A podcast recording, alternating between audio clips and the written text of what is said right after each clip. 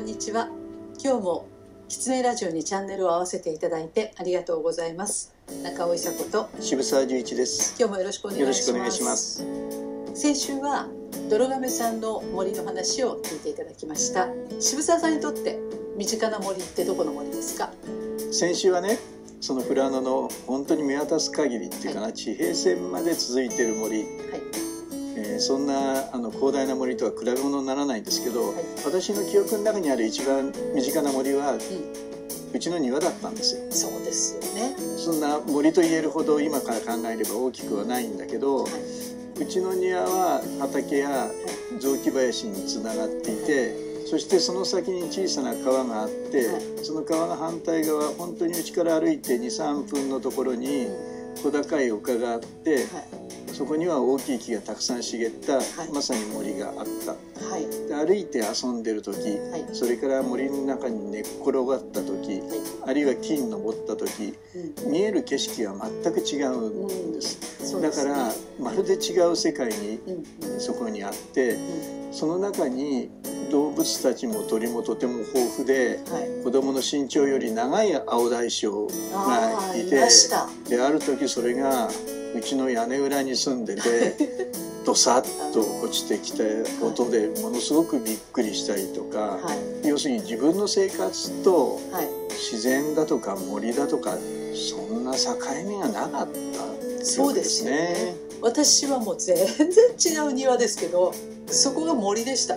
だからなんかこう学校まで家の裏側を水路を通っていくとやっぱり時々森があってでここのその森のこの木には手がかぶれるから触っちゃいけないとかって言われましたよね。うん。だからものすごく自然がいっぱいあったかなという気がします、でそれはね思い起こしてみると、うん、つい50年前ぐらいの私は東京中尾さんは大大阪の街中の風景そうんなですよね。都会なんです。ようん。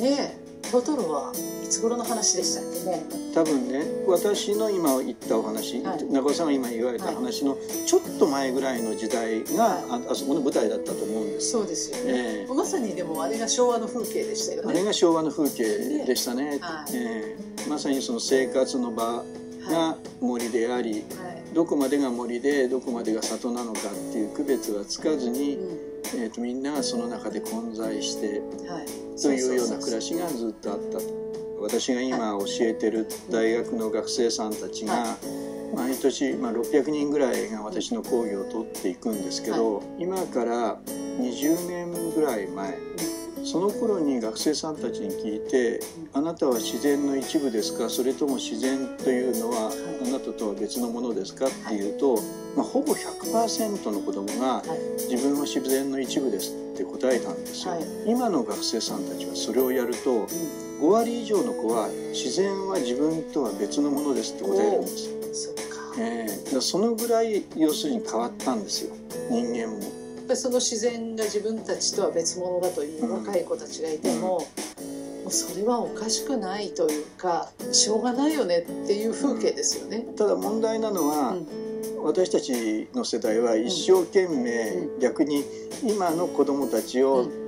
育てようと思ってはい。働いてきた世代なんですよね、はいでそこで作り出した風景。うん。つまり私たちがやってきた私たちの世代がやってきた形が今できてるということを考えると、うん。本当に今の子たちは幸せなんだろうかってことを一方で疑うはいわけです。はい。で自然が全くなくてはい。授業でこういう自然の話をしたりうんトトロの話をしてもトトロはうんどっか夢の国の話なんですよそうで。すね日本昔話ですよね。それよりももっと向こうに感じるかもアニメの中の世界で自分たちちの生活の延長上にあれがあるということは全く多分、うん、分かってないでしょうね。なるほどね。でも今もありますからね田舎に行くと。今もその当たり前にはい逆に日本人はあの風景の中でずっとこの国でうんあの暮らしをしてきた、はい。まさに日本人の、まあ、原風景と言われてる風景が、まあまあ、トトロの風景なんで、はい。でそれがたかだかその4 5 0年前ですよね。はい、ってことはその4 5 0年前まではもっともっともっとその森と人が近くてその暮らしが当たり前に森の中にあったっっていうことですよね。あのおじいさん山に芝刈りにっていう話が昔話に出てきますけど、はあれ昔話じゃなかったですよね。ね、もう普通の暮らしでしたよね。え日常ですよね。ではい今の学生さんたちと話をするとおじいさんは山になんでその芝刈り機で芝を刈りに行くのかって その芝が違うっていう話ですうんええあのあの芝という字と草冠の芝とは、あの違うものだということが分からなかったし、そのその芝刈りをしてきて、うん、それを何に使ったのかっていうことは、今の学生はみんなイメージが湧かないですすねよ。ね。え背中に担いでるものが芝だということもわからなかったんですよね。え分かんなくなりました。ねあの二宮金次郎の銅像も かつては芝だったのが、今は材木にだんだん変わってきましたよね。えー、そうなんですか。あの丸太を背負ってる銅像が多くなりました。え、新しくなってるんですか。そうです。え、知らなかった。で本当はあれはあの時代には犯罪だった丸太は切っちゃいけなかったんです山からはなるほど。取り戻すのではなく、新たにその50年前までみんながちゃんちゃんと暮らすっていうのかな。その自然も取り込みながら一緒に近く仲良くしながら暮らしていくみたいなことは可能だと思われますか？あの物理的には可能なんです江戸時代の暮らしをやろうと思えばできるんですよ、ところが先ほどの大学生たちに、コンビニのない世界にうん。君たちは生きれるって言ったら絶対生きれない。本当。ダメなんですか？でスマホのない世界に生きれるって言ったらこれも絶対生きれないって言うんですよ。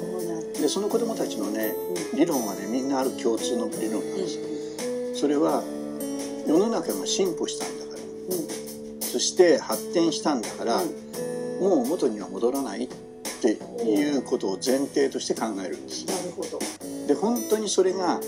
進歩なの？うん。で科学技術の進歩が本当に人間の進歩なの？うん。ってイコールなの？って聞くとみんなねは考えたこともあ考えたこともない科学技術の進歩は人間の進歩だとみんな思ってるんですよ。絶対だと思ってますよ。ねそれぐらいやっぱり今そういう科学技術だとか社会のシステムウーバーイーツがいない街では暮らせないっていう学生たちもいるし一方ウーバーイーツで食ってる学生たちもいるんですよ。そう。なのでその戻ることは可能だけれどもこういうその時代に生まれた子たちにとってそういう生活ができるかどうかということですよね。そうですね。うでそれであの我慢して戻るんではなくんて、うん。自分がいいと思って戻れるようなモチベーションをどうやって作れるかっていうことでしょうね。はい。えやっぱりその価値観の問題でうちのねその鎮守から一緒に仕事した子が100年続いた柿の木えをうん。絶やしてはいけないって言ってそこにお嫁に行って子がいますから、うん。やっぱりそういうその美学みたいなね、ものを持てるとで彼女の私は一番好きな言葉は初めてお米作った時に80まで生きたとしても60回しか作れないんですよって言われたのがすごいかっこいいと思いましたよね。でその子がまだ30いくつなのでそういう人がちょこちょこ増えてもきているし楽しさとかものを作るだとかそれから自分で生きるだとかっていうことが伝わるといいですよね。あの今私は地方で仕事をすることが多いんですけど、そういう若者がものすごくたくさんはい、入ってきて生活をするようになりました、はい。だから多分そういうニーズっていうのはうんあるパーセンテージは確実にあるんだと思うんです、はい、で逆にその彼らに一番障害になってるのは、はい。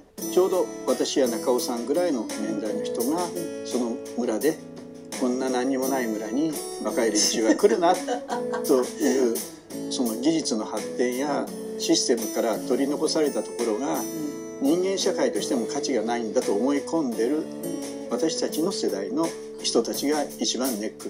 にだからその私たちの世代が発言力が少なくなってきた時にさらに若者たちが地域に入ってくるということはあるのかもしれないと思ってますがそれまでまあ今の日本のシステムだとかうんあるいはもっと言ってしまえば地球の環境問題を含めたシステムが持つのかどうかっていうのは結構危ないところに今来てるんだと思うんですよ。もうネット社会がちゃんともうできるんだったら逆に田舎に行こうぜみたいなねやりたいこともやりつつ仕事も田舎で暮らしながらできてで食べ物も作れてっていうのは理想ですかね。えー、とまだわからないですね、はい。もう少しやはり暮らし方の考うんえが必要かなっていうのはそれを気づかされたのはやっぱり今回のコロナの問題がとても大きくて、はい。やっぱりネット社会の中で取り交わす情報っていうのは、はい。えっと目から入ってくる情報と耳から入ってくる情報だけなんですはい。ね。でそれではねやっぱり情報交換が足りないんだ。っていうことに多くの人たちが気づいたんですよ。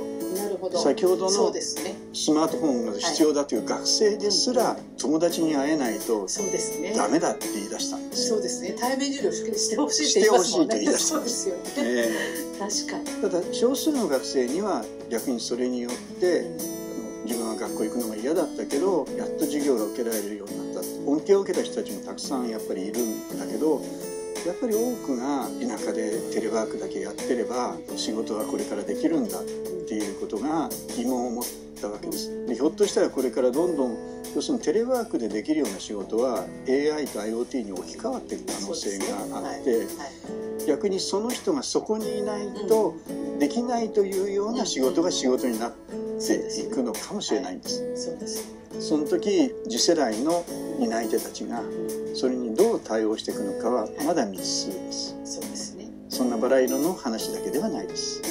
確かに今日もキツネラジオを聞いていただいてありがとうございましたありがとうございました。キツネラジオは毎週月曜日に更新の予定ですチャンネル登録をして来週も聞いていただけると嬉しいですそれではまた